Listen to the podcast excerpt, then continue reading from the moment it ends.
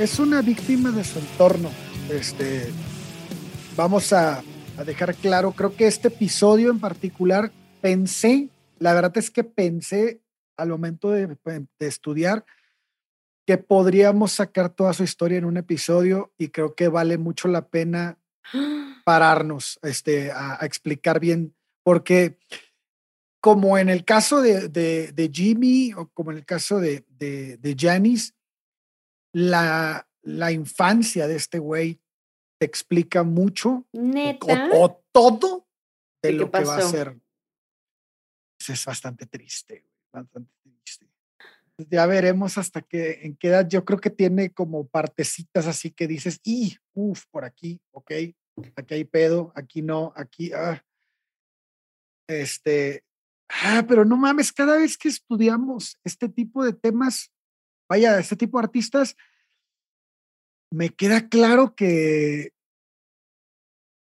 que la adolescencia y antes de los 10 años es clave para un niño. es- Y hay otros más Sí. perceptivos, ¿no? hay otros que tienen más sensibilidad hacia eso. Y creo que este güey era un güey muy sensible en esas cosas. Y, y pues como estamos hablando de artistas, pues son muy sensibles a su entorno. Sí, sí, sí. Y fíjate que se confunde mucho con este, que yo digo que es un mito, es una idea implantada así en la gente, en que el artista para que haga una buena obra debe de sufrir bien cabrón. Y no, no es que tenga que sufrir, es que el artista sufre, güey, en su entorno. por O sea, naturaleza. es, es, es el tipo que se, como hace poco estábamos hablando, con, bueno, no hace poco, pero en un momento hablamos con algún comediante que no me acuerdo quién fue, este que dijo, es que el artista es esa persona que, no va en el tráfico de la vida, sino que se, se orilla, se baja del coche y observa el tráfico. Entonces, e- es eso, pues te hace se pone triste porque hay tráfico. Claro, güey. O Aparte de estar llorando porque hay chingo de tráfico. Hay mucho tráfico. Pero es que hay gente muy ocupada en estoy en el tráfico y qué hueva. Y hay otras personas de, ah, no mames, se le ponchó la llanta a ese güey y va con toda su familia, güey. Y mira, este güey va solo. Y, o sea, es, es el que observa ese tipo de detalles y, este, y hasta cierto punto, en, no en todos, pero en la gran mayoría, pues te genera una sensibilidad hacia la sociedad y hacia ti mismo, que estás inmerso en ella, ¿no? Claro. Entonces es, es muy interesante ese- esa, esa, esa visión que nos dio este güey que de, es el cabrón que se baja del carro. Pues muy bien. Amigos, qué bueno que están aquí. Esto es Averiados, el podcast donde hablaremos de gente rota, como su nombre lo dice, gente averiada, gente que nos hizo sentir lo mismo que ellos fuera bueno o malo, gracias a su música. Eh, yo soy Lors Johansen, eh, comediante de medio tiempo y especialista en hacer comentarios fuera de lugar. Conmigo está Alex Durán, amante de cualquier tipo de droga, y el tambor, ¿por qué no? Y el especialista de música, Shui. ¡Aplausos! Y Ale, no me gusta el tambor. Oye, aparte, qué, qué- buena droga y qué buen instrumento. O sea, realmente se, se conjuntan demasiado. Yo no me imagino ¿Te un- parece? a un pinche güey que, que le entra cabrón al peyote que no pueda tocar el tambor, güey. Mm, Exacto. puede ser. Entonces creo que bien. Güey, el otro bien. día este, pasamos por una tienda de música y volteó y había un güey como súper rasta tocando. to- había como un tambor, pero de esos que, que tocan ¿Como más bien como música cubana, ¿sabes? En una tienda de música, o sea, como de estos. Unas Una congas. conga. Ajá, como una Que son conga. así como uy, curvitas. Ajá. Y estaba ahí en la tienda y el güey como que estaba a punto de pagar o algo así y yo lo veía que estaba como tamborileando y le digo a mi güey, me hace tanto sentido, como que, por supuesto, o sea, de todos los instrumentos, o sea, como que lo veo muy normal, así, sí, sí me imagino ese güey tocando el tambor y creo que lo hace bien. ¿Con base en qué? Se ve que tiene ritmo. O sea, Lors no mames. Eh, Lo estabas clasificando solamente por sus rastas. Tienes que Sí, sí, sí, sí, Sí. total. Pero dije, me hace sentido y se ve que toca bien, güey. Trae rastas, seguro tiene ritmo. Seguro, güey. Sí, sí. Yo nunca he tenido rastas, no tengo ritmo. Claro, claro. No hay fallas en tu lógica. No lo Oigan, pues, ¿qué nos tiene reunidos hoy? Pues, cuéntanos, Dios. Este pinche güerazo, güey, de morro se parecía a Brad Pitt, güey. Era más guapo de Brad Pitt según Courtney Love, pero sí. Eh, puede ser, puede Bueno. ser. Eh, Ella Courtney decía, Love. güey, eso, güey. Ajá, es- güey, a Courtney Love ya no le creo nada, güey. La odio más de lo que la odiaba antes ahora. Güey, pero, pero la raza, pero la raza de su escuela sí dice que era bien pinche guapo. Sí, güey, estaba muy guapo, Sí. güey. Sí, era muy guapo, güey. Sí, güey. Sí, ha de haber sido un poco como outcast, porque era como poco raro, introvertido y así. No, no, fue- es que no fue un poco. Ese güey Bueno. fue la definición.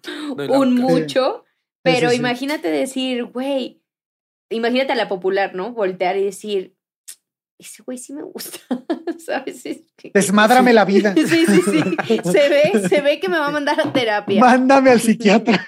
No le hablen Dale. al pinche reito. Pues fíjate que sí me lo andaba dando, ¿eh? Sí, sí, sí. Ya- ¿Qué oso? sé. Estabas platicando con él, güey, ya lo viste, está bien guapo. Güey, güey, no platiqué Güey, con ya- él, me lo di, güey. Güey, sí, pues súper sí. Ay, pues es que esta historia está bien, bien agüitada. A mí sí me, sí me mandó a la chingada. Este, tengo que aceptar que yo nunca fui fan de Nirvana. Me gustan algunas canciones, pero no soy fan del movimiento, ¿no? Ya. Este, ¿Del grunge en general o del. O del el movimiento que mame ocasionó Nirvana? el Nirvana. ajá. el mame de Nirvana, porque sí, del grunge hay grupos que me gustan, pero este, y Nirvana me gusta, güey, pero vaya, cuando debí de haber sido fan, que sí me tocó, güey, no lo fui. Entonces, este, era más fan de un poco más metalero, progresivo y así, entonces como que no le puse mucha atención, pero este, pero híjole, qué, qué vida tan triste. Déjenme les cuento. A ver. Así Fíjense es la que- cara de Shui. Los que nos están escuchando tienen que ver la cara de Shui al inicio de cada capítulo. Cuéntanos, Durán. Lágrimas de Virgen de Fátima, así de, Sí, de- sí, llora sí. sangre, Cuéntanos, De- Durán. Llora vino sangre de tinto. Cristo. de vino tinto. este, De vino Tetrapac. Se quedó todo rojo de la cara. Sí, güey. ahorita le van a arder los ojos al güey. Che menso. Pero bueno, eso significa, Bueno. amigos, que quiere llorar de la triste historia y violines chiquitos tocan al lado de él. Así es. Pues fíjense que en el condado de Grace Harbor existe un lugar de muchos contrastes, donde bosques, montañas y ríos se entrelazan en una vista increíble. En la segunda mitad de la década de los 60, todo el lugar estaba cubierto de árboles. El 20 de febrero de 1967, en el Hospital Comunitario de Aberdeen, la ciudad más grande del condado, nacería Kurt Donald Cobain, hijo de Wendy Fradenburg y Donald Leland Cobain.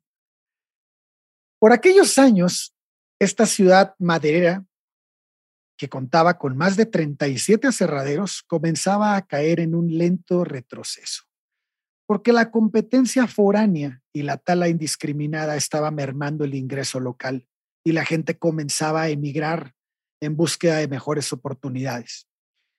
El desempleo trajo como consecuencia el aumento del alcoholismo, la violencia doméstica y los casos de suicidio. En 1967, el lugar contaba con más de 27 tabernas. En el centro, algunos edificios viejos que en la década de los 50 sirvieron como prostíbulos estaban completamente abandonados. Debido a toda esta desertización urbana, el tejido social se volvió muy unido. Los vecinos se ayudaban mutuamente, los lazos familiares se mantenían fuertes, y también es cierto que el número de iglesias superaba al de las tabernas y que el entorno se veía invadido por niños jugando y acampando por todo el lugar. Apenas iba a Es- no suena una ciudad muy feliz, güey. No, No, no. Pero se decía que era una, una ciudad muy feliz posguerra. O sea, dice que, que sí fue una ciudad de, con mucho nivel. Pero sí, Ok. justo como dice Durán, después se vino al carajo. pero aquí estamos en la guerra de Vietnam también, así que... o sea, No puede ser. pasa. Pero bueno, esto no afectó tanto a esta ciudad. Eh, El chiste es que sí había una, un- una situación que estaba mermando a la sociedad. Eh, pero al mismo tiempo era una sociedad donde todavía se podía vivir de una manera familiar muy a gusto y había muchos niños. Pasaba algo parecido como la, la niñez de, de este, de Brian Jones, por ejemplo. No, fue Brian Jones. ¿Quién fue el que estaba? No. ¿No era Bowie? De Bowie, exactamente. Una, una así llena de niños, nada más que no gris, sino verde. Entonces, bueno, este, este lugar pues era un bosque, un bosque eterno, de, en donde los niños acampaban por todos lados. Y bueno, pues esta fue, eh, este fue el lugar en el que creció, era el patio trasero de Kurt en su infancia. Y como el único hijo de sus padres y primer nieto de ambas familias, pues creció en un entorno absolutamente lleno de atención y de amor. Don tenía 21 años y Wendy 19. ¿Qué? Sus papás eran muy chiquitos. Sí, él trabajaba en una gasolinera Chevron como mecánico y ella era camarera. Se habían conocido en el instituto tan solo un año antes de la graduación. Wendy quedó embarazada. Mm. Eso le costó que la crítica social se la acabara y le apodaran la fácil. Pero fue algo que buscó, güey. ¿Ah? ¿Qué? Eh, la, embarazarse. La mamá ah. fue, iba, iba al doctor y el doctor le decía, ¿qué tal si mejor, o sea, eh, dicho por la mamá, no es dicho por mí, dicho por, ¿qué tal si mejor aprendes a ser ama de casa? ¿Qué tal si mejor aprendes otras cosas antes que ser mamá? Y, y, y dijo, no, pues es que ya queremos ser papás y así de morritos decidieron ser Ah, o sea, estaban, estaba previamente platicado. Sí, esto fue con, con, el, con el ginecólogo. Platica con aunque el la, doctor aunque la familia, aunque la familia de ella no estaba de acuerdo. Pero bueno, esa es otra, otra cosa. Pero sí, exactamente, ellos nunca tuvieron bronca con eso. Este, lo estaban buscando. De hecho, Don pide, su, pide el coche a su papá prestado, inventa cualquier mamada y se lleva a Wendy a Idaho y allá se casan sin consentimiento de los padres. Claro, porque ella es menor de edad. Este, Bueno, sí, para Estados Unidos sí. Sí, sí, sí, tiene 21, ella tiene 19. 19, ajá, sí, no. Bueno, pues al momento del nacimiento de Kurt, la pareja vivió en una pequeña casa situada en el patio trasero de otra casa, en, la, en una población vecina llamada Hokiem. Bueno, este lugar era un pueblo mucho más chico y este y pues ahí, ahí también había trabajado mucho tiempo Don, el papá de, de. Pues Wendy se dedicaba tiempo completo al cuidado de su hijo, mientras Don trabajaba horas extras este, para pues, poder mantener a la familia porque ganaba muy poco. Tan solo unas semanas después del nacimiento de, de, de, su hijo, se mudaron a una casa más grande, ubicada en el número 2830 de la avenida Aberdeen. Esto ya fue en Aberdeen, ¿no? Ya se cambiaron de casa. La familia de Wendy tenía tradición musical. Chuck, su hermano mayor, estaba en un grupo llamado los Beachcombers. Mary, eh, su hermana, tocaba la guitarra y el tío abuelo Delbert había hecho carrera de tenor en Irlanda. Esto también lo llevó a aparecer en una película llamada King of Jazz en la década de los 30. Eh, en esta atmósfera de músicos, el ambiente de en vacaciones dejaba a Kurt completamente fascinado. Existen varias grabaciones de aquellas épocas donde, donde el niño em, em, estaba interpretando Hey Jude o Motorcycle Song o el tema de televisión de The Monkeys. O sea, el güey estaba metido en la música y además la familia le daba como que, le daba fuerza a eso. Sí, siempre le regalaban instrumentos y todo el pedo. Así es. A los dos años, Kurt creó un amigo imaginario al que llamaba Buda.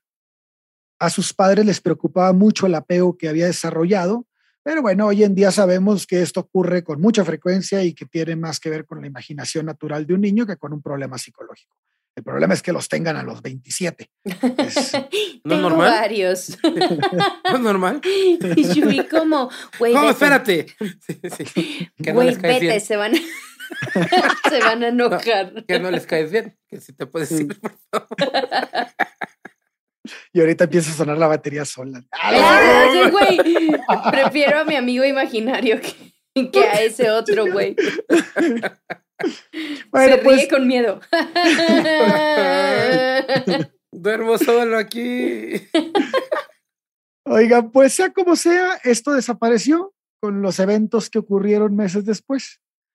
A los dos años y medio, los Cobain se cambian de casa otra vez a, una más grande, que estaba situada en un vecindario de clase media. Y pues en este mes de mudanza, Wendy queda nuevamente embarazada. Kimberly nace cuando Kurt tiene tres años y su llegada lo emociona mucho. En los primeros años fueron inseparables. Eh, la diferencia de edad generaría en él un instinto de protección y atención hacia ella algo que forjaría el carácter que marcaría su personalidad para el resto de su vida, que se definiría en una sensibilidad en ocasiones desmesurada ante las necesidades y el dolor de los demás. Pues la familia era estable y todo lo que hacían e-, era, juntos. Para septiembre de 1972, Kurt entra a la guardería en la escuela primaria Robert Gray el primer día lo llevó su mamá, pero después comenzó a irse solo. O sea, tiene cinco años. El, el lugar era un, o sea, la cuadra donde vivían era prácticamente su territorio y eran solo tres cuadras a la escuela y pues era una ciudad muy tranquila. Es como empiezan un montón de, así es como empiezan un montón de secuestros en Estados Unidos. Sí. Ah, pues a los cinco años se iba tres cuadras caminando a su casa, a su casa, a su escuela. Eh, era un buen niño, le iba bien en la escuela, como muchas estrellas de la música, destacó en artes plásticas y en dibujo. Uno de sus compañeros, llamado Tony Wishman, eh, relata que era impresionante el, el, realismo con el que lograba dibujar toda clase de cosas. En una ocasión estuvieron viendo unas imágenes de un hombre lobo y el güey dijo, ah, lo voy a dibujar. Y dice el amigo, no mames, le salió como foto. Sí, era muy bueno el güey. Era igualito. Era muy bueno dibujando. Si estaba tan triste por su música, ¿por qué no cambió de arte y ya? No era su música, ojalá hubiera sido su música. Pero es que realmente sí, sí ejercía también, bueno, la pintura lo hacía mucho. O sea, lo llevaba muy a la par. Muy, muy, muy bueno. Era muy, muy bueno, muy bueno. Creo que dentro de los que, al parecer, no sé si, yo creo que debe haber estado como a la altura de Janis. Ok. Eh, sus padres fueron testigos de ese talento y decidieron, pues, meterle, ¿no? Alimentarlo. Explotarlo, vamos a explotarlo. No, no, eh, comprarle cosas. Entonces, le, compraban toda clase de material para dibujo, al grado que su cuarto llegó a un punto en que parecía estudio de pintura. Y también su abuela paterna alimentó esa vena artística. Dice que todo momento que podía estaba él, el güey, dibujando. Sí. Todo el tiempo. Sí, todo el tiempo completo. Sí, el, el, abuelo Leland, que era el, el, el, abuelo paterno, este, no tenía ninguna aptitud artística y era bastante enojón tenía un carácter de la chingada, pero era muy bueno con la madera. Entonces él enseñó al niño a trabajarla desde bien morro. Y existe una anécdota que me llamó mucho la atención para ver más o menos el nivel de dibujo que tenía este cabrón, porque un día está con el abuelo, se fue ahí a trabajar con él al, taller y este, está bien chiquito, creo que tiene seis años. Entonces, él le dice, oye, abuelo, este, te traigo un regalo y le da un dibujo de Mickey Mouse. Y, y el abuelo se voltea y le, y le y lo acusa. Y le dice, no mames, lo calcaste, güey. No. Y, le, y le dice, no, no lo calqué. Sí, sí lo calcaste, no seas mentiroso. No, abuelo, en serio no lo calqué. Ah, sí, cabrón. Y saca dos hojas blancas y le da un lápiz. A ver, dibuja, güey. Y el güey enfrente de él se avienta dos dibujos, uno del pato Donald y otro de Goofy y no mames, los deja así idénticos. Y el abuelo así, y entonces el morro se empieza a reír, pues de que lo dejó con la boca abierta, güey, así de no mames, te callé el hocico, así soy yo, güey. Güey, aparte era, era un morro tan bonito, güey, o sea, era un niño, tú ves los videos, güey, y, y lo ves tan feliz, tan bonito. O sea, no sé, era otro pedo. Imagínate a Kurt, era como, ay, güey, mini Kurt, güey. O sea, es otro pedo, güey. Shubi, Shubi, me da mucha ternura. Shubi siente mucho amor por Kurt. Y, después, es que sí está cabrón. Y, y eso que dice Shubi sí es cierto porque toda la familia lo señala. O sea, a esa edad que era, un gran tipo, o sea, era un que las, precioso. que las enfermeras lo amaban cuando nació, o sea, era un niño muy, muy bonito. lo que sí, hubo un detalle que, que, fue, según yo, antes de que naciera la hermana, que el güey ya e, era demasiado hiperactivo, o sea, que tenía demasiada ah, energía. para allá vamos, para allá vamos. Pero eso, e, eso, según yo, es antes de que naciera la hermana. ¿No? No, los problemas de hiperactividad vienen después y es cuando lo medican. Ok. Ahorita llegamos a eso. Eh, bueno, pues poco a poco toda esa creatividad se fue extendiendo en dirección hacia la música. A pesar de no haber recibido hasta ahorita ninguna instrucción musical, sino pues la que, la que mamaba de parte de su familia, eh, el niño podía tocar de oído pequeñas melodías que escuchaba en la radio. Tenía la capacidad de plasmar en el papel y convertir a música cualquier cosa que pasara por su cabeza. Eh, el, el, primer instrumento que tocó fue una batería de juguete que pues todos los días que le habían regalado sus papás y todos los días llegando a la escuela, pum, pum, pum, le daba. Aunque siempre le llamó la atención la de verdad que tenía su tío en su casa, porque pues, le podía sacar más sonidos, ¿no? Eh, se colgaba la guitarra de su tía mientras inventaba canciones por aquellos años compran, le compran su primer disco, que era un single de Terry Jacks llamado Seasons in the Sun. Y bueno, pues le gustaba mucho repasar los discos de su tía. Eh, en esos años, los favoritos de, de, de Kurt eran los Beatles.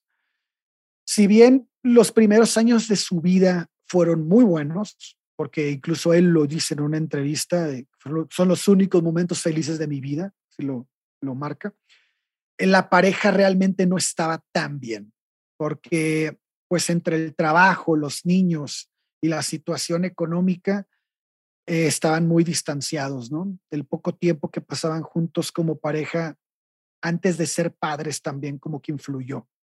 Ellos pues no vivieron casi nada de este, juntos sin hijos y eso, eso provocaba que fuera un poco más difícil reavivar la llama, ¿no? O sea, como que, pues sí, acuate como éramos, pues no, no eran, o sea, siempre fueron así. Entonces, este, pues terminaban eh, con muchas discusiones por problemas económicos, este, se recriminaban mutuamente, de pues tú no haces nada en la casa y tú no ganas lo suficiente, algo que se da en muchas parejas y que, y que si no lo sabes sobrellevar, pues puede terminar por desmadrarte la relación. Este, y además que todo esto ocurría frente a los hijos. Ah, no, no iban a hacer esta discusión a puerta cerrada. Pues es que la casa tampoco era muy grande. Así Digo, que, pues un cuarto había. Sí, no era como la de Hendrix, güey, que ahí sí no había de otra, güey. Sí, no había. Ah, no, sí, no. ahí sí no había de otra, güey. Tenían que discutir enfrente, pero. Sí. Bueno, pues a pesar de todo esto, los primeros seis años, como les digo, de Kurt fueron, pues, como los de muchos niños, con viajes al bosque, con días de campamento familiar, trineos en la nieve, fotos de estudio navideñas, en fin. Para 1974 la tensión en el seno familiar había aumentado muchísimo. Esto debido a que Don decidió cambiar de trabajo para involucrarse en la industria maderera. El problema es que si bien pues iba a tener más oportunidades de crecer en ese negocio, pues el sueldo inicial era menor al que recibía en la gasolinera, eran cuatro dólares con diez centavos por hora. Pues eh, esto los llevó obviamente a tensiones. Entonces, Kurt acompañaba a su padre a este nuevo trabajo. Se, se volvió una rutina entre él, eh, entre, entre Dom y su hijo, aunque de adulto pues se va a burlar mucho Kurt del trabajo que tenía su papá y diría que pues él le suplicaba para acompañarlo. Pero la verdad es que después de ver su historia, te das cuenta que el reconocimiento y la atención de su padre tenían una importancia crucial en la vida de Kurt. nunca era suficiente. Entonces, muy probablemente este era un escudo protector de decir, ah, sí, me gustaba ir, pero él amaba estar con su papá. Amaba estar con su jefe. Así es. Bueno, pues los padres de Don ayudaron muchas veces a la pareja cuando no llegaban al mes. De hecho, cuenta, cuenta Don que tenían un billete de 20 así arriba del refri. Un billete de 20 y decía, es el billete de 20 que va y viene. Porque se lo prestan, lo pagas. Se, lo prestaban, se los pagaban, se lo prestaban, se los pagaban y siempre estaba el billete de 20 ahí. Bueno, pues esta, eh, en una ocasión, Leland, el papá de Dom, le dice, oye, ¿sabes qué, güey? ¿Por qué no, te, no quieres poner una chimenea falsa así en tu casa que se vea chingona? Si quieres yo te ayudo y yo la construyo. Y le dice, órale, va, venga. Entonces empieza a trabajar en casa de, de la familia, pero Wendy y Leland no se llevaban bien. Mm, Entonces empieza a haber muchas fricciones entre ellos dos. Este, ella le decía, se quejaba mucho de todo, así de, ah, no sé, está supongo que- sucio, hace Deja- mucho exacto, ruido. exacto. Dejaste la madera ahí afuera. O sea, güey, te están haciendo un paro y te pones Te todavía. pones digo, mamón, sí, ¿no? Eh, entonces esto empezó a ser ya un problema y le, hasta el punto que Leland le dijo a Dom, güey, si no deja de chingar, me voy de la casa y te dejo la obra a la mitad, güey. Ya no la aguanto. Entonces esto generó que Dom ya le dijera a, a- a este, a Wendy, "Ey, ya bájale de huevos, ya estás viendo que nos está ayudando y, y- y estás haciéndole pedo por cualquier cosa. Obviamente se lo dijo mucho más fuerte. Ah. Entonces, entonces ella fue así como y se cayó, pero ya fue una fricción, este, que además Dom era medio agresivo. Entonces, y ahorita vamos a ver por qué era agresivo Dom. Mm, Este, entonces, bueno, ya terminó la chimenea, pero se terminó esa fricción muy fuerte entre, entre Leland y Wendy y después entre Dom y Wendy. Por otro lado, Dom era muy severo con los niños, especialmente con Kurt. Exigía que se comportaran de una manera que tal vez era imposible para una persona de la edad de ellos. Quería que fueran como adultos chiquitos. ya. Y Que no entonces, hicieran pues, ruido, ¿no? Ajá, y pues Kurt era un desmadre, güey. El güey, pues eh, también no mames, o sea, sí era un desmadre, pero sus travesuras eran rayar paredes, este, azotar puertas, pelearse con su hermana, o sea, cosas Normal que puedes normal. entender a un niño, un niño de esa edad, ¿no? Este, eh, y, y, Dom, y Dom lo trataba, castigaba muy fuerte a Kurt por ese tipo de acciones. Generalmente, cuando hacía algo así, terminaba en una putiza Se lo Entonces, madreaba. y se lo madreaba. No, Y, y empezó a generarse como que una serie de señales de amenaza. güey. Uno de los castigos físicos más habituales de Dom era que le golpeaba la frente, a la sien, o, o el pecho con los dedos así de ta, ta, ta, así de ya cálmate, güey. Y él sabía que eso anunciaba que se iba a pues, poner más rudo. Si no cambiaba de actitud, era, madri- era paliza, güey. Entonces, esto comienza a afectar psicológicamente a Kurt, porque pues cada que la caga o cada que hace algo mal, lo primero que hace es correr a su cuarto y esconderse en el armario. Ya. Y pasaba mucho tiempo ahí.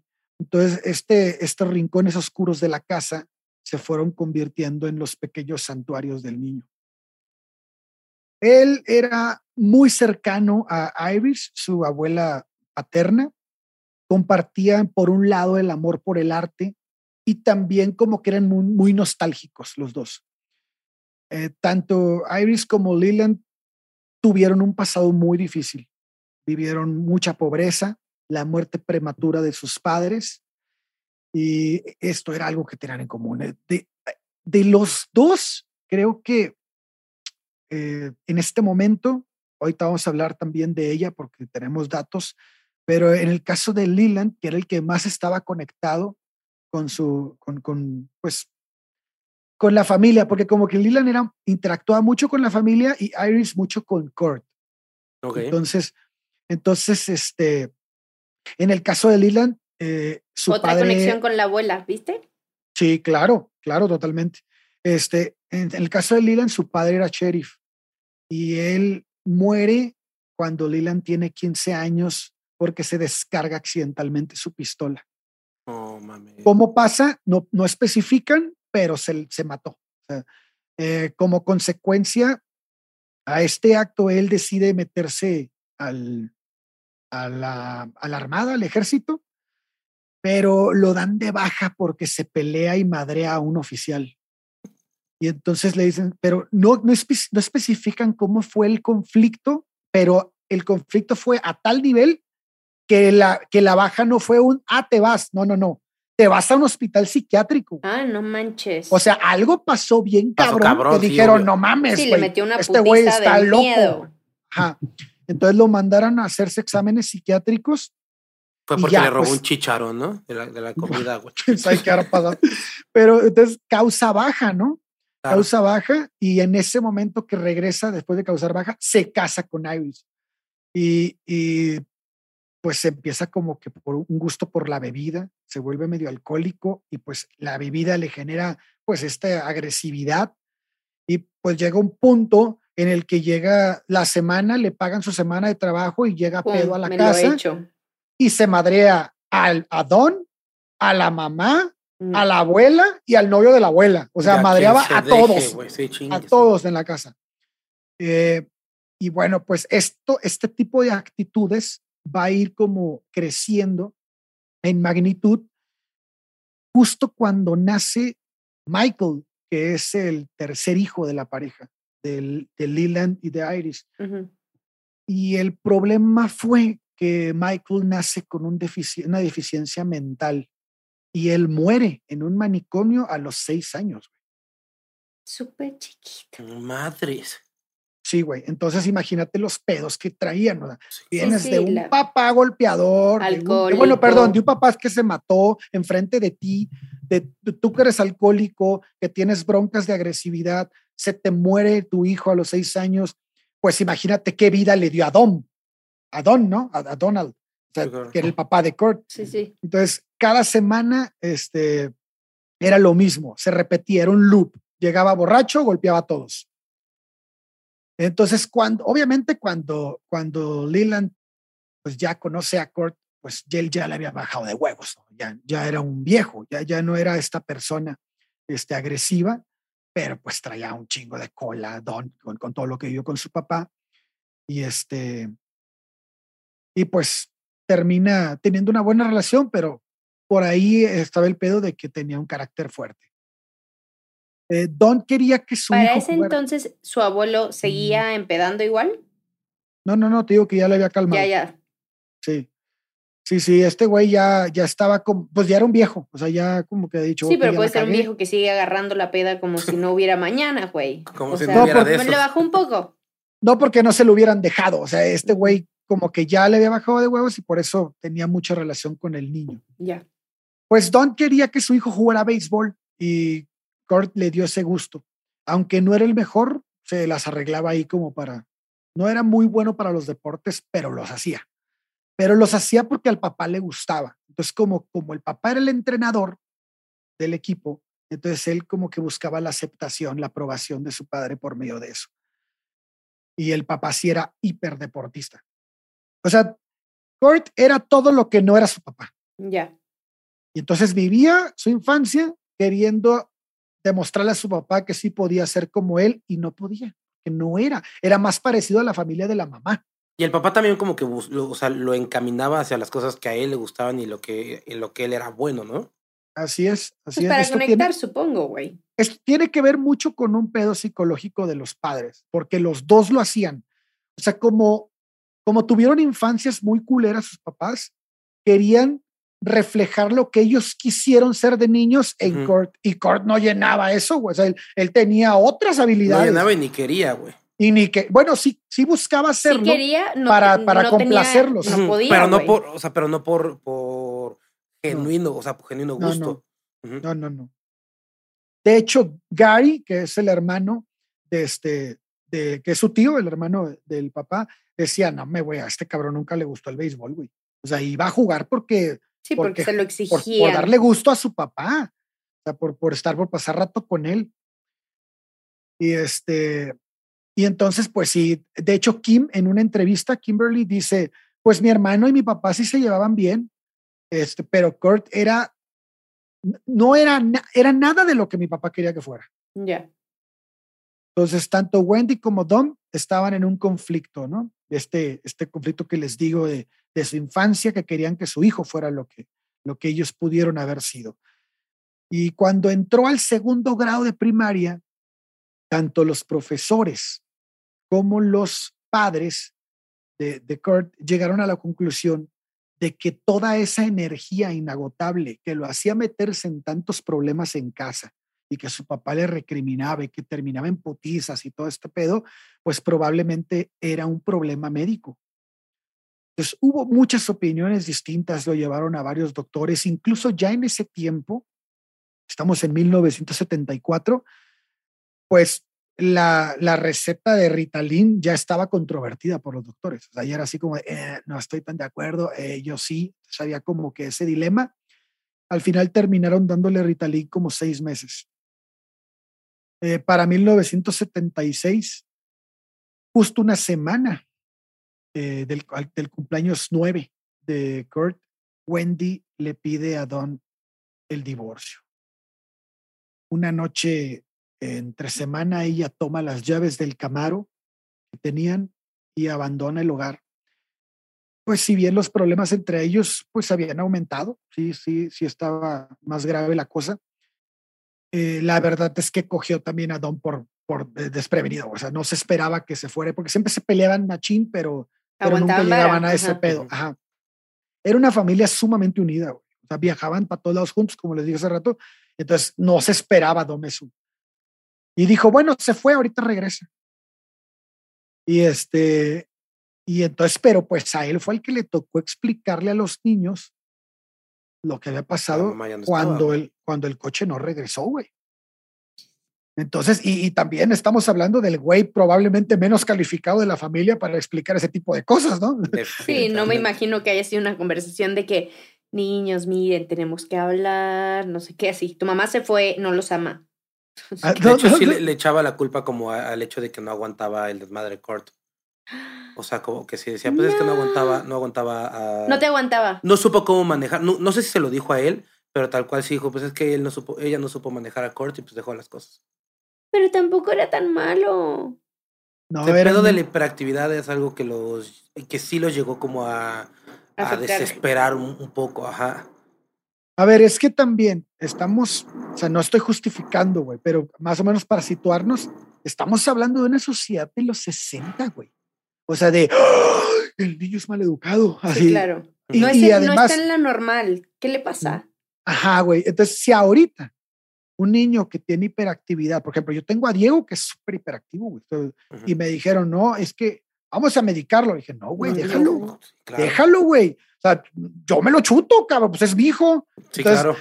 Entonces, este, y la verdad es que va, se van regulando poco a poco. No sé qué grado de, hiperactividad tenía Kurt, pero, pero creo que tú como papá sí puedes como de, güey. Sí, pues yo antes de que... De ver la manera. Antes de que medicamento, los niños se manejaban, pues pero, quémale la energía, güey, ¿sabes? O sea, de que...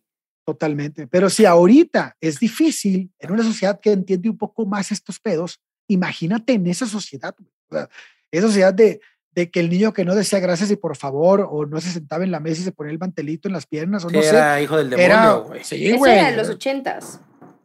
Pues estamos en los sesentas, imagínate.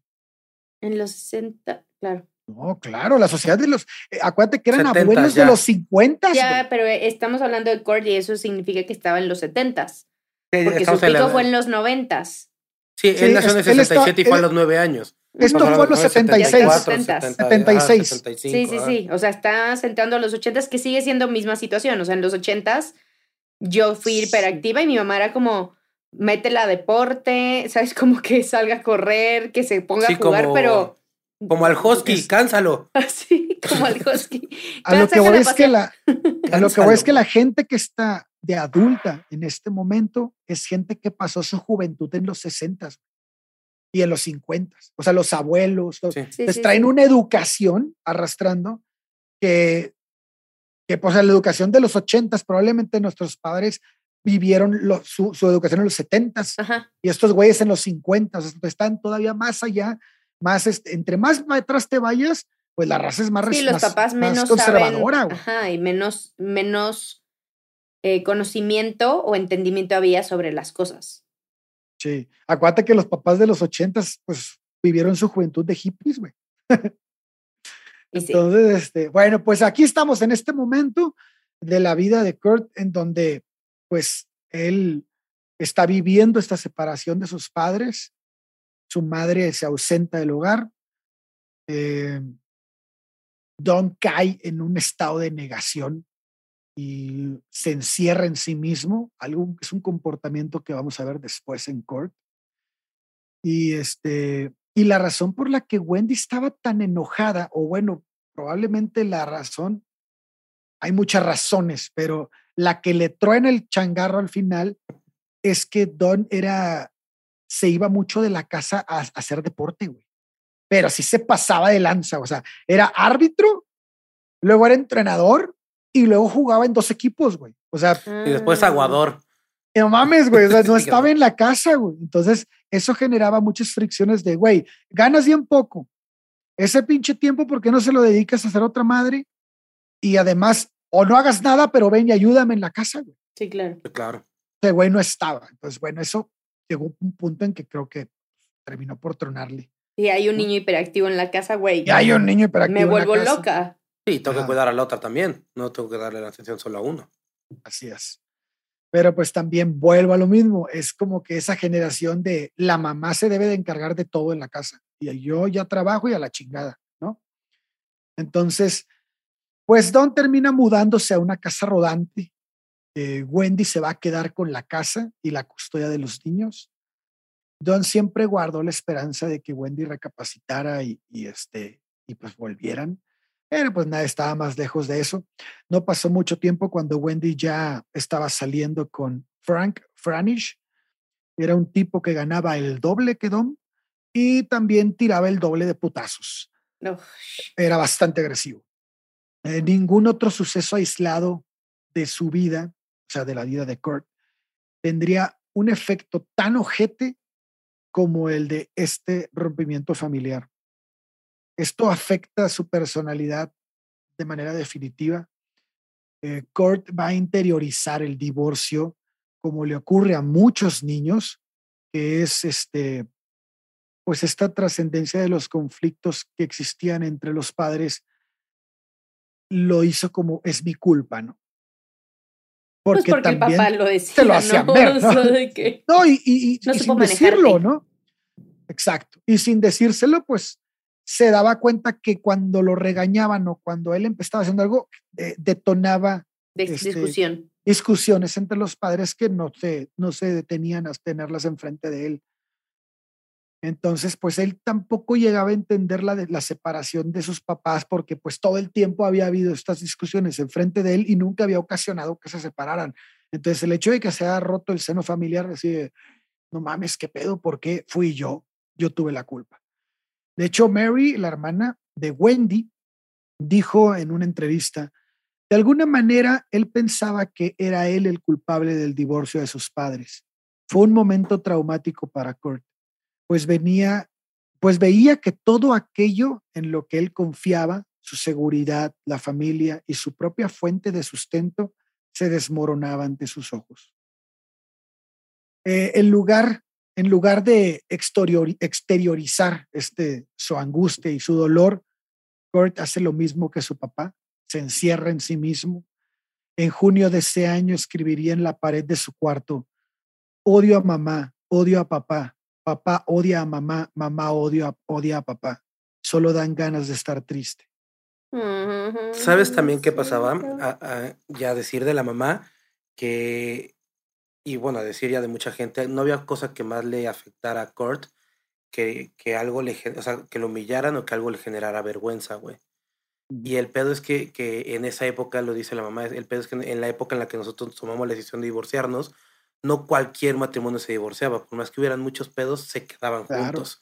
Y el hecho de que nosotros hubiéramos tomado la decisión, o yo hubiera tomado la decisión de que nos divorciáramos, deja a Kurt como en la mirada de todo mundo, o sea, de, de y tus papás están divorciados, ¿no? Uh, no sé qué, no sé qué. Y eso fue algo que le generó mucha vergüenza, güey. Y fue lo que lo obliga, o sea, lo, lo, no lo obliga, pero sí lo convierte en una persona muy antisocial y muy retraída. Señalada también. Sí, y, entonces como le generaba tanta vergüenza, pues mejor se, se hizo para atrás, güey. Ya con la sociedad ya no se metía, güey. Claro. Para que no se metan conmigo. Pues sí. Sí, sí, pues sí. Y de pues ahí empezó a ser un más rebelde, más antisocial, más todo el desmadre. Claro, pues es que Kurt era un niño muy apegado a su familia, güey. O sea, él, él nunca se quiso separar de ellos y al final lo obligaron a separarse de ellos. Eh, este evento también lo afectó a nivel físico, güey, terminó en el hospital porque no quería comer y lo lleva y lo internaron por desnutrición. que en ese momento pensaron que era desnutrición porque no comía lo suficiente, pero probablemente se trataba de los primeros síntomas de un trastorno gástrico que le había heredado su madre. Y que se le quedó toda la vida. Y que se le quedó toda la vida, así es. ¿Como su mamá también sufría de lo mismo? Sí, cuando nació, cuando nació Kurt tuvo problemas de ese tipo. Ah, pero como nervioso más bien. O sea, no era anorexia, era más bien como... No, no. no, un problema eh, en el estómago. Sí, de que pues. estoy estresada y no puedo comer. Como, como que no asimilaba los alimentos o, no le producía apetito y entonces esto fue generando un pedo. A los tres meses que se consumó el divorcio, este, pidió eh, vivir con su papá. Él dijo, no, ¿sabes qué? Yo no quiero estar aquí. ¿Kurt? Sí, Kurt Después de las putizas que le metía y así. Amaba a su papá. lo, no, y la mamá estaba con el güey, ¿no? Y la mamá ah, bueno, y el otro güey puede ser que. este, no, ese güey era un hijo Es que el otro güey golpeaba a la mamá. Y como este güey no y como Kurt no podía este, defenderla, güey, porque estaba bien morro, se desesperaba un chingo. No sé si fue en este momento o más adelante, pero Kurt fue testigo de cómo este cabrón le rompió el brazo a la mamá. Sí, sí, sí, sí. Más adelante, es, mucho más adelante. es más adelante. Es un güey muy agresivo. Chuy siempre spoilea lo que viene. Yo voy a spoiler siempre. No, pero es, un buen contexto para cuando llegue. Pero todavía no pasa. O sea, lo que él ve en este momento es mucha agresión verbal de parte de él, a, de, este güey a la mamá. Eh, y, y, por esa situación, él, él siempre también está discutiendo con la mamá de por qué está dividida la familia y esto genera más pedos en la casa. Entonces al final él dice, ¿sabes qué? Yo me voy con mi papá. Sí. Entonces, bueno, en este momento se va a vivir con los abuelos que vivían con los abuelos y el papá. Y, este, y al poco tiempo Don le dice, ¿sabes qué, güey? Vámonos a vivir a, una, a una este, casita rodante enfrente de la de tus abuelos, tú y yo solos. Ah, pues. Y en este momento, pues también Don como que entiende que, que ha afectado mucho a su hijo y empieza a querer, este, pues, satisfacer todos los, todo lo que, o más bien compensar todo lo que hizo mal con regalos materiales. Mm. Y le compra su famosa moto Yamaha Enduro 80, eh, que terminó siendo como que la envidia del pueblo. Y pues andaba ahí en su moto por todos lados. En este ¿Cuántos tiempo. años tiene más o menos ahí, Kurt? En este momento debe de tener unos, 14? No, no, no, alrededor de, 11, 11, 11 años. Ah, ¿y traía motito? Sí, la iba a aventar, iba a andar ahí en un monte baldío. De hecho, se iba a ese monte con una amiga que se llamaba, que se llama Lisa Rock, que vivía a unas cuadras de su casa. Mm. Y se vuelve así su, su íntima amiga y andan para todos lados juntos. Ella lo perseguía en bicicleta. Llegaban al baldío y el güey ya le empezaba a dar ahí en el baldío. y este, y bueno, pues ella narra mucho de cómo era Kurt en ese entonces. Eh, una de las observaciones de Lisa es que Kurt podía pasar muchas horas sin emitir una sola palabra. El güey sentado, callado, pensando, pensando, pensando, pensando. Eh, se había vuelto también un niño muy miedoso. Ah, ya en este momento exactamente tiene 10 años de edad. Eh, comenzó a entrar posteriormente la pubertad y él el, que estuvo, el que estuvo presente en esta etapa de su vida fue Don, la mamá completamente ausente. Mientras él trabajaba, este Kurt se quedaba en casa de sus abuelos, pero una vez que llegaba Don, pasaba todo el día con él. Se iban a practicar algún deporte y terminaban cenando en alguna cafetería del lugar. Eh, fue un año en el que Don y Kurt fueron muy cercanos y probablemente el amor mutuo que se profesaron fue el más fuerte de lo que ha sido ni sería jamás. Esta etapa de la vida de, de, Kurt la lo marcó, realmente este, la señaló más grande eh, este, en, de entrevistas y, este, y pues fue, fue un momento importante para él. Durante el invierno de 1976, Kurt cambió de escuela para asistir a una escuela primaria llamada Beacon Montesano. Eh, los colegios eh, de dicha localidad eran pues más pequeños que los de Aberdeen. Y en pocas semanas el traslado de Kurt alcanzó mucha popularidad porque ya en estos tiempos ya el güey era como que ah, el niño guapillo del pueblo. las niñas ya lo volteaban a ver. Ya. Y ya era señalado así como de que este güey era distinto a los demás. Trae con queso. Y esto parecía darle cierta seguridad, pero pues esa, esa popularidad y esa seguridad que mostraba, pues también iba, este, pues como que siendo una cortina de humo de todos los sentimientos amargos y las circunstancias de su vida, que él, él era un niño muy inseguro, realmente, pero lo que mostraba a los demás era pues, la cara de el, el, el, el caza, el, el recompensas, güey, ¿no? Ahí de, del pueblo. Eh, cuando empezó el quinto, el quinto año, en otoño de 1977, Kurt estaba ya más integrado a Monte, así se llamaba, así llamaban a la escuela. Eh, la conocía todo el mundo, pues era una, todos los que estudiaban en Everton que terminaban en esa escuela, así que mm. pues, era nada más como que un traslado de toda la raza. Y, este, y él empieza en 1977 a ver cómo su padre empieza a salir con mujeres. Entonces él, esto vuelve a estancarlo como que dice, no mames, pues ya éramos una familia tú y yo. Sí, y traes a alguien más.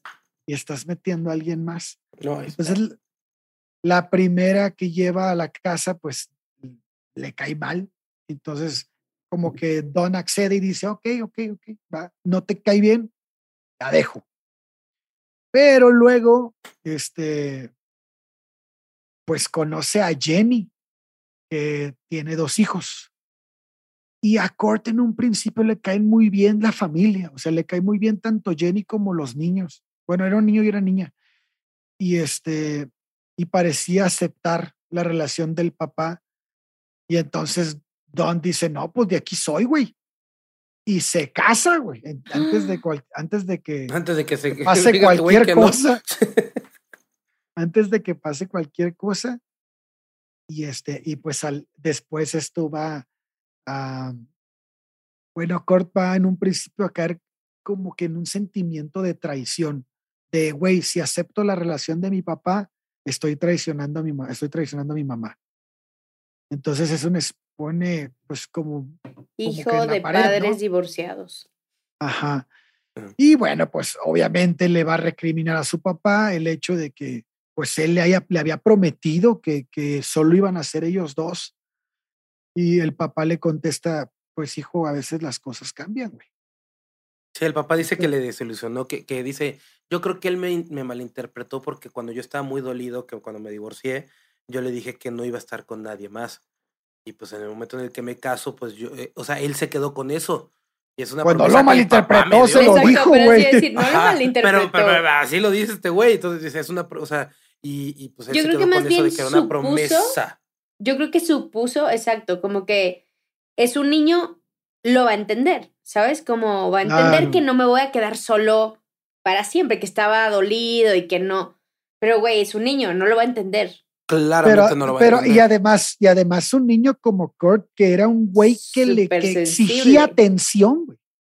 Entonces, si se había ido de casa de su mamá porque estaba su hermana y porque la mamá amaba al nuevo novio, pues él perdía atención ahí. Entonces él dijo, ¿dónde me voy? A casa de mi papá, porque ahí está mi papá que me va a pelar solo a mí y mis abuelos que solo me van a pelar a mí. No, güey, y se mudó para estar con él. O sea, construyó un hogar para ellos dos. Pero también por sus ganas de tener la atención que siempre había pedido de su padre. Entonces, cuando, cuando el padre se enamora de esta chava, de, de, Jenny, y tiene dos hijos, dice, no mames, pues ¿dónde me van a repartir la atención a mí, güey? Claro. O sea, ahora vuelvo a estar en la misma situación en la que estuve en casa de mi madre. Y este, y a pesar de esto, Jenny intenta ganarse su afecto, güey. De hecho. Y en algún punto él, lo intenta, o sea, también como que le gustaba estar ahí y disfrutaba el tener una familia, güey, porque al final siempre quiso eso. Sí, y es que Jenny no le caía mal, güey. No, para nada le caía mal, pero estaba en el punto de este, esta, este vaivén de, no mames, si, me cae bien Jenny, estoy traicionando a mi mamá. Y, y, y si, y si pero al mismo tiempo no me puedo volver con mi mamá, o sea, tengo que estar aquí. Entonces era una pinche lucha psicológica de, no mames. Entonces, pues Jenny intenta ganarse el afecto de, de Kurt y empiezan como a, pues a mimarlo, güey, a decirle, no, tú no tienes que hacer nada en la casa, güey, tú no tienes que barrer, ni trapear, ni ayudar a limpiar. O sea, empiezan a darle como, como privilegios, güey. Sí, sí, sí. Pues Y sí. esto, Al ser y el esto hijo y lo- el hijo mayor, por lo que entiendo. Los otros dos no sé, no sé de qué edad sean, güey. No, pero además a los otros no les afectaba como le afectaba a Kurt. Ya. No, Entonces, claro, pero, pero, pero pasaba Kurt a ser el mayor, el menor. Eran más grandes que o más chico. Fíjate que no, no lo no dice. Creo que eran güey. más chicos. Ah, por la, una foto en la que vi, es el más grande él. Está así él aquí, y están los dos chavitos, y ya después viene el otro morrillo. Ya. Pues bueno, pues entonces este, eh, empieza- empiezan a mimarlo de esta manera y lo único que provocan es que aumente el rechazo, güey, porque entonces le das poder, güey. Sí, claro. Entonces ahora, ahora yo tengo el poder de decirles cuando ustedes están de la chingada porque yo soy el, el que manda aquí, güey. Y empieza a tener una mala relación con los hijos de Jenny. Ya. Pues para 1979 se cambian de casa y Jenny se embaraza, güey. Entonces se embaraza de Shap. Cobain, que ya es su medio hermano, y esto pues significa menos atención para Kurt. No, ahora ya tengo que repartir, güey. Es, yo ya tengo una hermana. Se consiguió otros dos. Y ahora viene otro, o sea, tengo que compartir con cuatro a mi papá. Sí, y aparte el recién nacido se roba la atención de absolutamente todos Sí. porque obviamente necesita más Porque atención, güey. Claro. Entonces, y por otro lado, la relación con su madre también estaba medio gacha porque cuando la iba a visitar todos los fines de semana, volvía la discusión de la separación familiar. Y esta es una eterna discusión, güey, que pues separa obviamente a la familia en su casa. Y, y, y, pues luego también Leland y Wendy nunca están de acuerdo, güey. O sea, siempre que se ven para algo, terminan Pelea. peleándose sobre la manutención o sobre eh, quién se va a quedar más tiempo a quién. En un momento, Wendy iba a visitar mucho a la casa de Leland, porque, perdón, de Don, porque iban a, este, a, a vaca- Navidades o vacaciones, pero entonces se emputaba a Wendy porque decía, no, güey, cuando tú te quedas a, a ella me tienes que seguir dando la manutención. Le decía, güey, no, porque ya tengo a la niña y en este momento la estoy manteniendo yo. Entonces, uf, pedos iban y venían. Y en este momento, pues Leland, el abuelo de Don, también tiene pedos con Wendy porque le caga a Wendy, güey, porque Sí, dice, ya "No se mames, divorció, entonces. se está pasando de lanza y bueno, las peleas. Y se vuelve esto un pinche círculo vicioso. Pinche Pedos circo, todo el tiempo, güey. Y era el pedo en el que vivía Kurt todo el tiempo.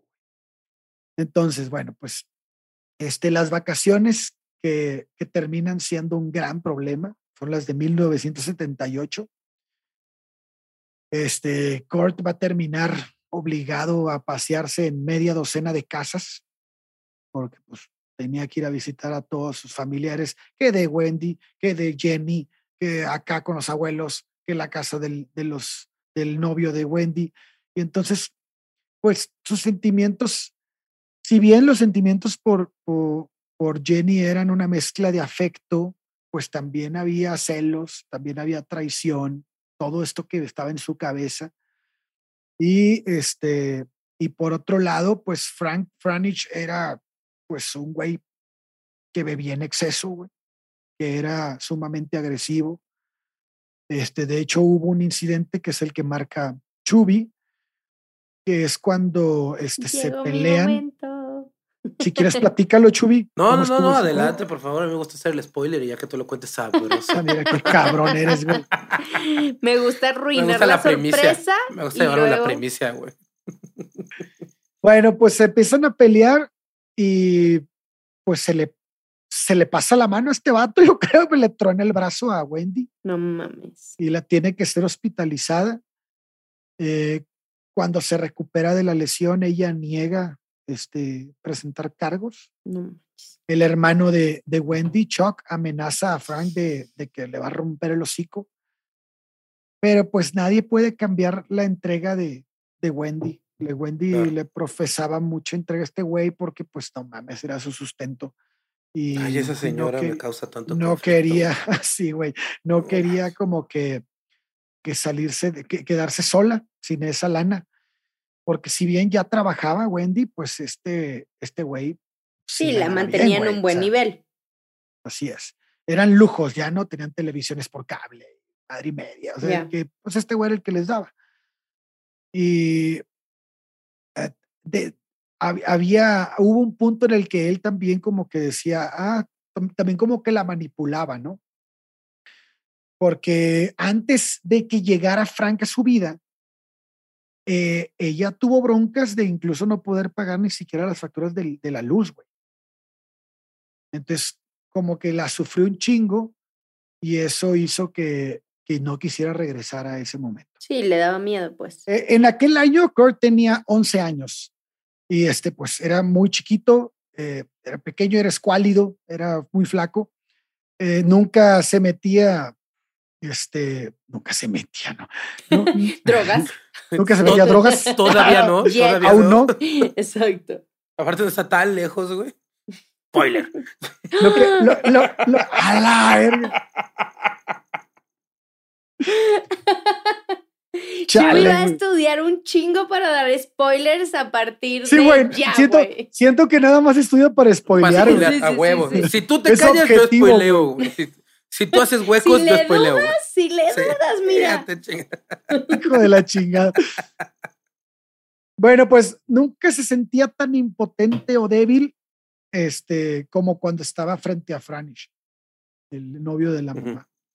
Eh, este güey, pues como les digo, era sumamente violento y como él se veía incapaz de proteger a su mamá por la edad que tenía, eh, la, la tensión de presenciar estas peleas entre ellos, pues va a llevarlo a temer por la vida de su mamá, ¿no? Incluso la, la propia, ¿no? Porque aparte agarraba Pues el güey, le rompió el brazo a mi mamá. ¿Cuánto falta para que esto escale, Sí, güey.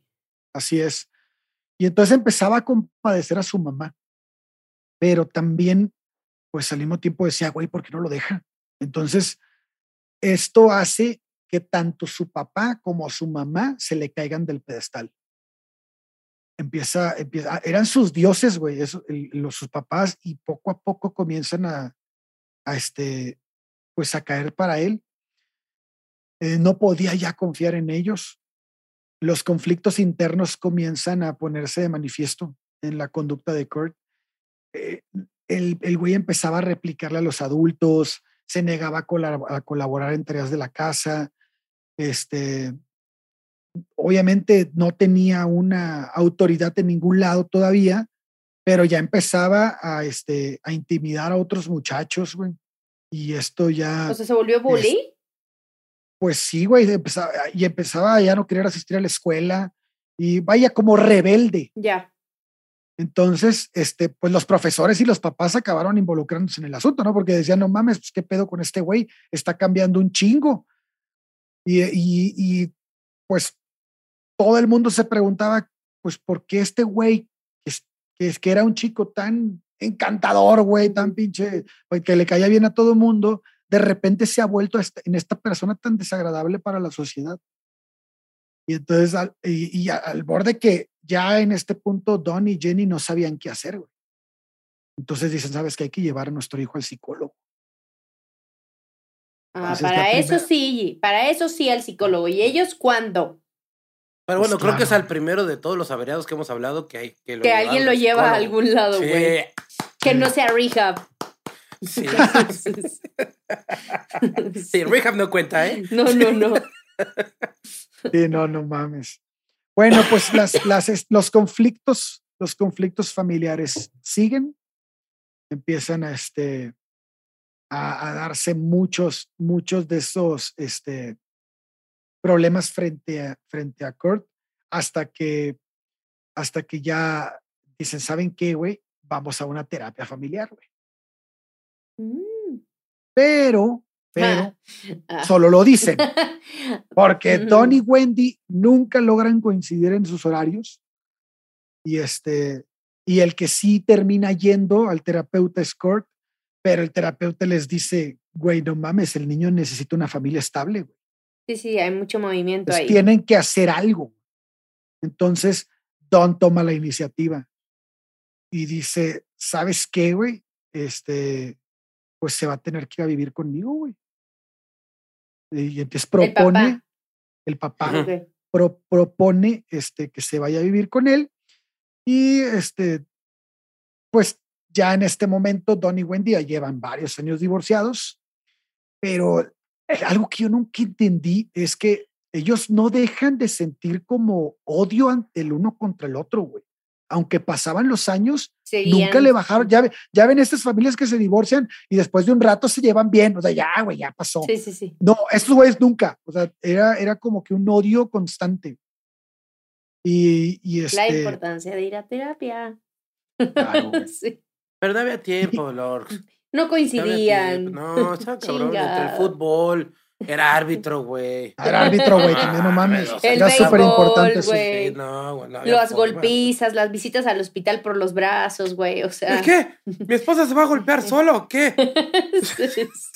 Güey, por favor, ve a terapia, güey.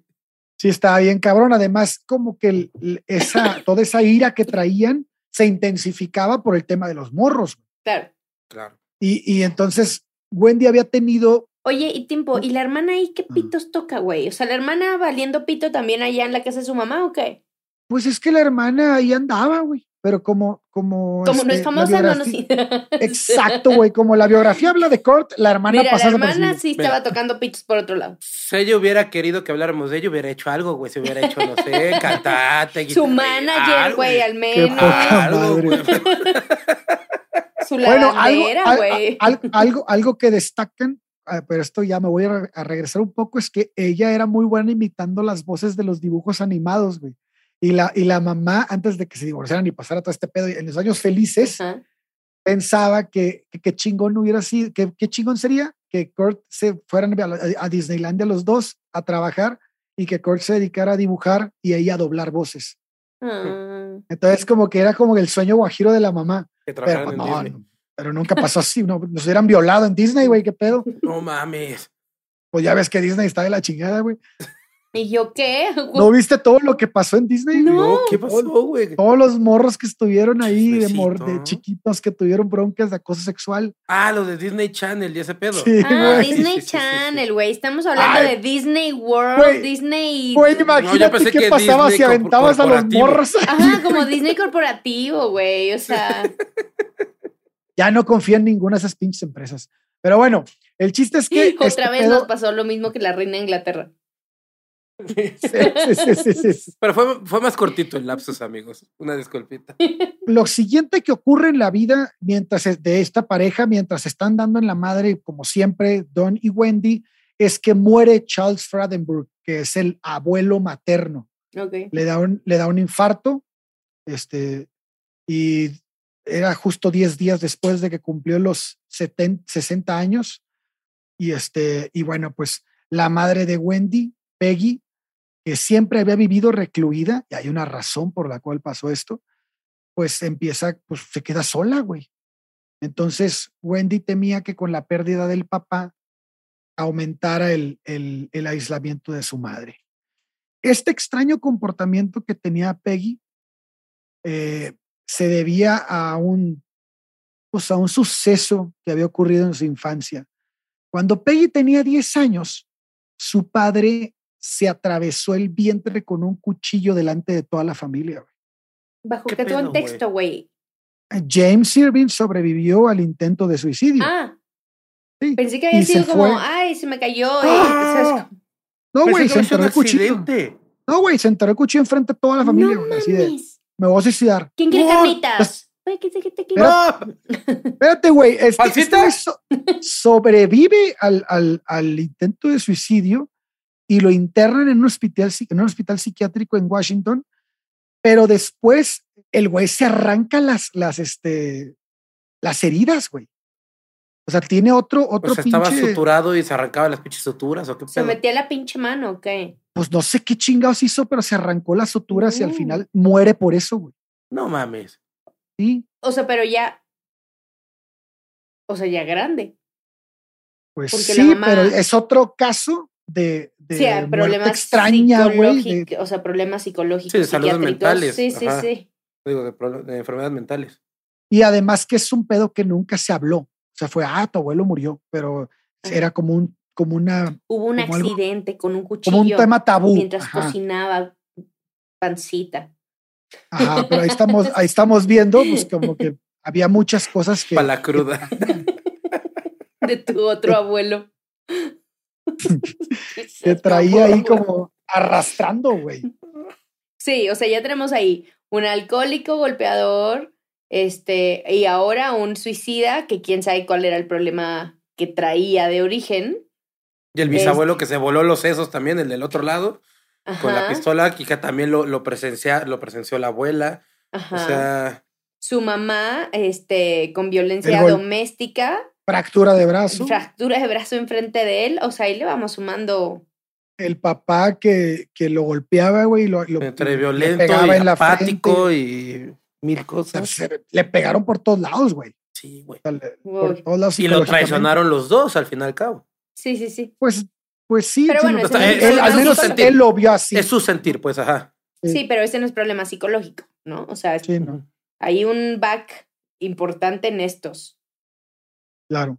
Pues estamos llegando a 1979. Él ya entra a la escuela, al Junior High School de Montesano. Y bueno, ya esta vida es del 79 al 82. Es como que la parte en donde me gustaría meterme hoy al próximo episodio, donde vamos a empezar ya a hablar de, de cómo se fue eh, caminando hacia la línea de lo que va a llevar a, a, Nirvana, al Nirvana de su vida. y, este, y, bueno, pues, yo creo que nos vamos a quedar aquí, ¿no? ¡Qué fuerte! O sea, hasta este momento solo es como, ¿qué está pasando? Pero eso te, da un chingo de pie a entender qué pedo con él después, güey. No, a ver, si tienes también como backs como estos que acabamos de mencionar, y luego a eso le sumas eventualmente drogas, eh, relaciones tóxicas y depresión no, no bien tratada, sabemos en qué termina el cóctel. Claro. Sí, termina por valer madre. Así de, quiero, no, no sé si preguntar, pero voy a preguntar, eh, Ale, ¿con qué te quedas? Así como... Con depresión, güey. Con una pinche depresión me culera. No mames. Con depresión y ahorita me voy a chingar un pomo. Ay, sí. No mames. Bueno, Ale, ¿te quedas con depresión? Sí, yo con depresión. Shubi, ¿con qué te quedas? ¿Vas a seguir llorando la sangre de Cristo? Depresión post-episodio. Espérate, si hay todavía sangre de Cristo para llorar. Saca otra vez vinito. Pues mira, yo, yo, con lo que voy a quedarlo, qué bueno que me preguntas esta vez. No, la verdad es que, que sí es algo. Otra vez lleno de vino en su Es que es bien triste, o sea, ver las imágenes de este güey, de Chavito, ver. O sea, era un güey que, que tenía un chingo de amor y es algo que él te iba a preguntar, Durán.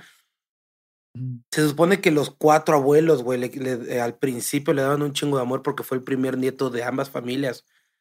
Pero dentro de todos los relatos nos habla solamente de los abuelos paternos.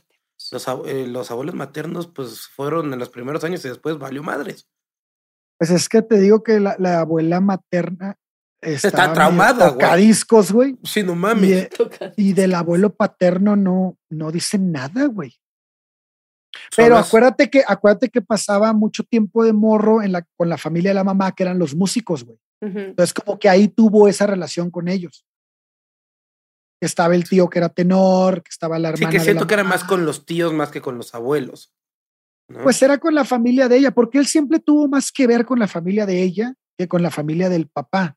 Okay. Aunque se llevaba bien, pues Iris era su, su, el, el, consentido de ella, era Kurt, pero pero finalmente eh, no tenía tanto que ver en cuanto a su esencia como persona como con los otros. Claro. Y está cabrón, está cabrón y, dato, dato curioso, el, el, documental de que les platicaba hace rato lo produce, híjoles, que también es spoiler, lo termina produciendo la hija de Kurt. y es algo que, que, que se llama súper cabrón, o sea, es, productor ejecutivo al final, pero, pero, y las imágenes son impactantes, o sea, realmente es algo muy cabrón. Y verlo desde chavito y ver toda la evolución está, está, está cabrón. Si pueden ir a verlo, pues vayan amigos, está en HBO Max.